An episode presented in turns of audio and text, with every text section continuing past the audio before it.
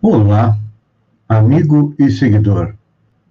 Seja bem-vindo à nossa live diária da Reflexão Matinal, onde eu e você vamos em direção ao nosso coração para lá, como jardineiros espirituais, elevar templos às nossas virtudes, ou seja, procurar fazer com que aquilo que nós temos em germe dentro do coração de virtude e de qualidade cresça, floresça e frutifique, porque são elas que nos levam à nossa felicidade e, ao mesmo tempo, procurar cavar masmorras aos nossos vícios, ou seja, procurar eliminá-los.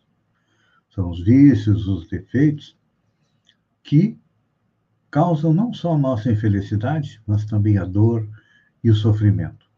Estamos analisando uma das leis morais, que é a lei de conservação.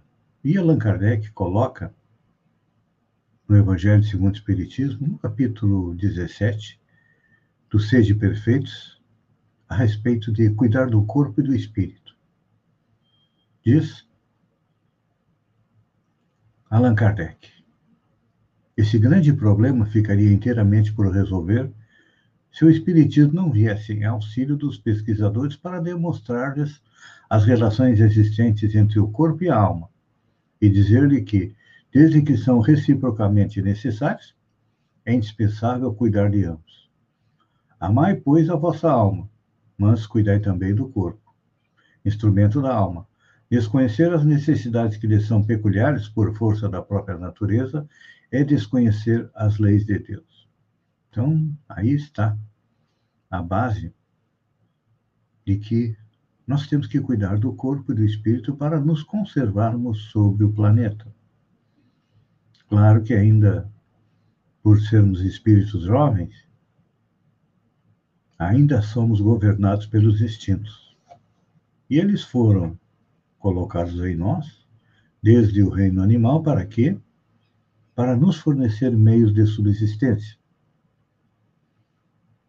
Só que muitas vezes a gente exacerba os instintos, aumenta eles, e vai em busca simplesmente dos gozos e dos bens terrenos, são necessários. Concordamos com isso. Mas são mais importantes? Ou o corpo comanda a alma? Quando nós é, nos dedicamos única e exclusivamente a ele. Nós temos que compreender que o corpo é o veículo de manifestação da alma. Precisamos cuidar dele, sim. Ele deve ter uma boa saúde, que significa uma saúde equilibrada. Assim funciona a lei de conservação e pouco a pouco nós vamos aí dominando os nossos instintos, as nossas paixões, porque as paixões elas estão dentro de nós para aumentarem a nossa vontade de crescer, de evoluir. Mas normalmente nós usamos as paixões para quê? Quase que única e exclusivamente para a satisfação do nosso corpo. Então, precisamos compreender que não existe oposição entre espírito e corpo. Não. Os dois devem é, seguir juntos na caminhada é como se estivéssemos no meio de dois polos, o positivo e o negativo. Temos que usar o material para quê? Para fazer a nossa evolução espiritual. Então, à medida em que nós vamos para uma academia, praticar exercícios para ter um corpo mais saudável, precisamos também da academia espiritual, ou seja, leituras positivas, leituras edificantes, é, praticar atos de caridade. Quando a gente fala em caridade, o primeiro pensamento que nos vem à mente é a caridade de distribuir dinheiro. Ah, no final do ano eu distribuo 10 cestas básicas para os pobres e estou satisfeito. Isso não é caridade. Isso é simplesmente dar alguma coisa para alguém. Mas a verdadeira caridade nós praticamos no dia a dia, na nossa casa. Por exemplo, hoje é segunda-feira. Muitas vezes é, levantamos já com raiva, irritados, que tem mais uma semana de trabalho pela frente. Ou Estamos com raiva, irritados, porque perdemos o emprego e não vemos possibilidade de conseguir outro devido aí à pandemia do coronavírus, que nos trouxe uma debilidade na economia, onde nós temos aí em torno de 14, 15 milhões de pessoas desempregadas. Então, isso é motivo para desesperar? Não. Isso é motivo para quê? Para redobrar os nossos esforços e confiar na providência divina. O que é providência divina? É a solicitude de Deus para com suas criaturas, dando a cada um de nós de acordo com as nossas obras. Então, se você está passando por dificuldades, confie em Deus. Mas arregace as mangas e vá em busca do trabalho ou do que quer que seja que você está precisando é, no dia de hoje. Temos necessidades para satisfazer? Temos. Precisamos satisfazê-las? Precisamos. Mas temos que ter também quando eu digo lá atrás, no início, que precisamos de ferramentas para poder melhorar a condição do nosso coração, essas ferramentas são, em primeiro lugar, o conhecimento de nós mesmos. Por quê? Nós ainda temos muito de negativo dentro de nós. É uma herança animal? Sim, mas que precisamos transformar em algo positivo, em determinação, em vontade e persistência.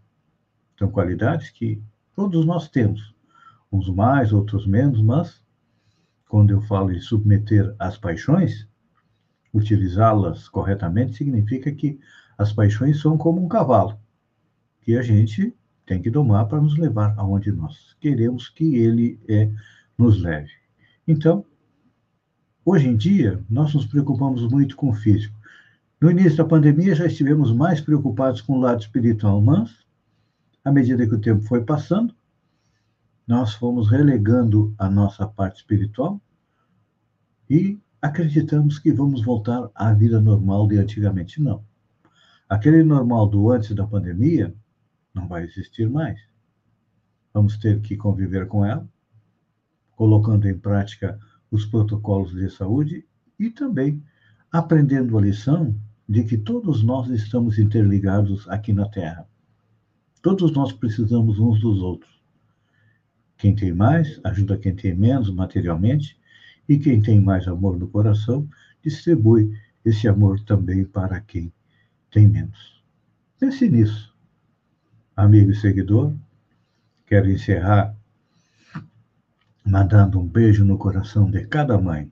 Ontem, em função de trabalho, não podemos fazer trabalho, estávamos retornando para Balneário Gaivota. Não fizemos a nossa reflexão matinal, mas hoje eu peço a Deus, a Jesus e a espiritualidade amiga que proteja e ampare todas as mães, porque elas são um pedacinho de Deus aqui na Terra e nos mostram, cada vez que alguém dá luz, nos mostra que Deus confia na humanidade. Mas nós temos que fazer a nossa parte. Um beijo no coração e até amanhã, no alvorecer, com mais uma reflexão matinal. Até lá, então.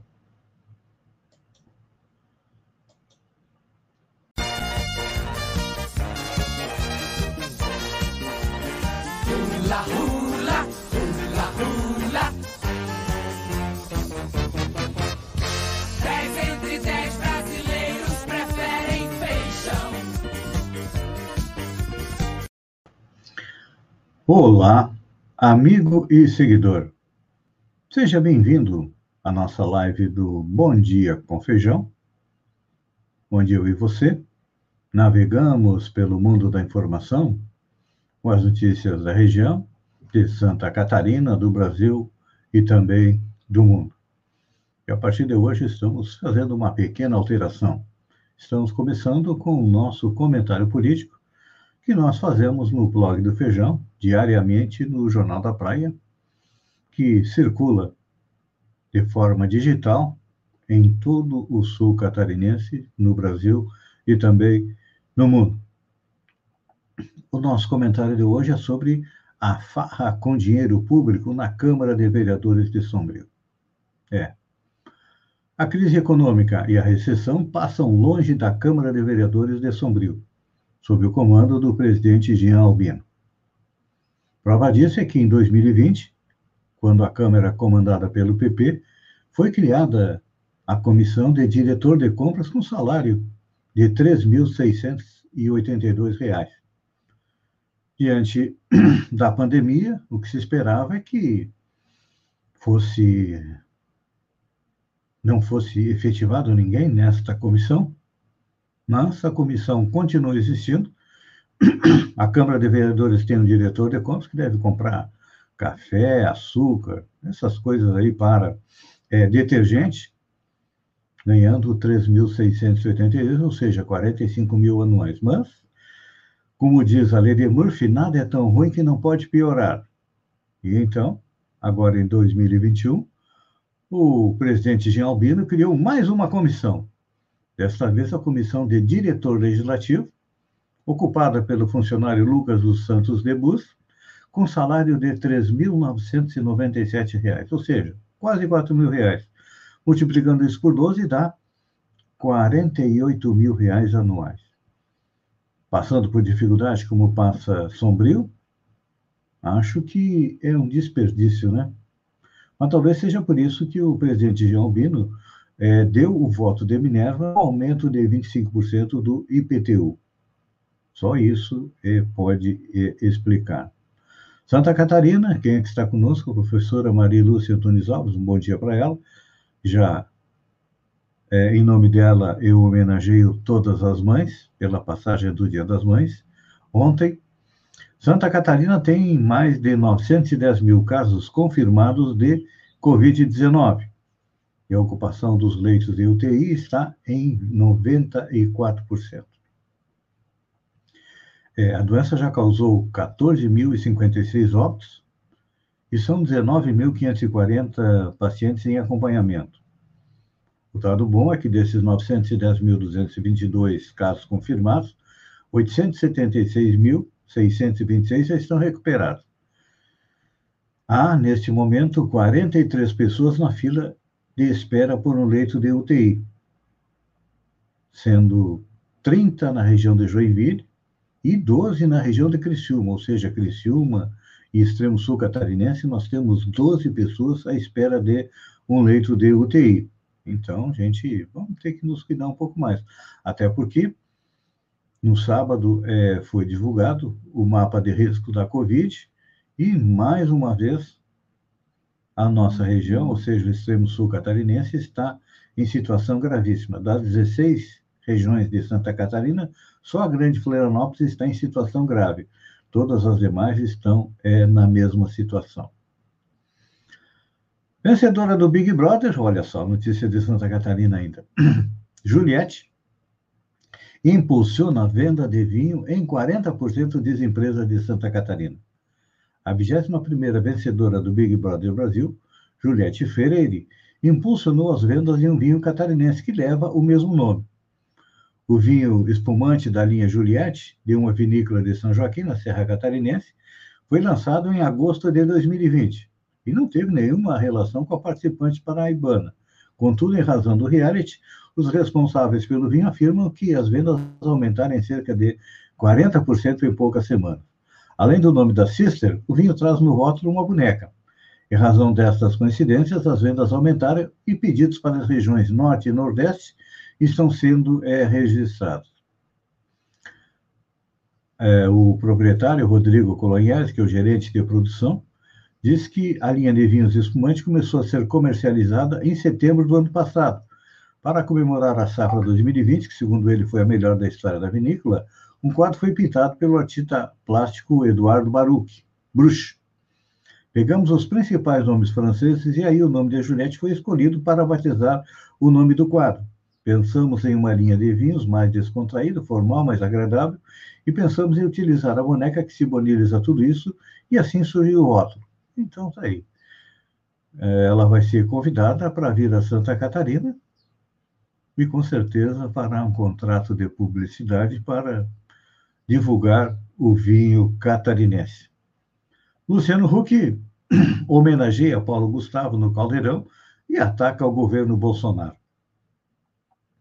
Luciano Huck usou o espaço do Caldeirão neste sábado, dia 8, para homenagear o ator Paulo Gustavo, que faleceu na última terça-feira, dia 4, após complicações da Covid.